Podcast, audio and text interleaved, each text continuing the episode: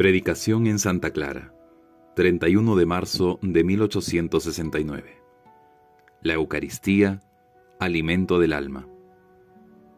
La Eucaristía realmente nos une a nuestro Dios y debe ser para nosotros nuestro paraíso.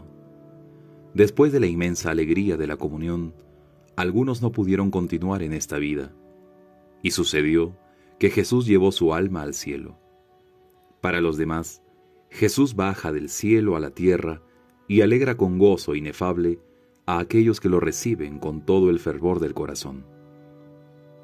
¿Y qué decir de San Felipe, que al estar a punto de recibir a su Dios, se encendía de una caridad que llenaba de asombro y admiración a todos los que estaban presentes?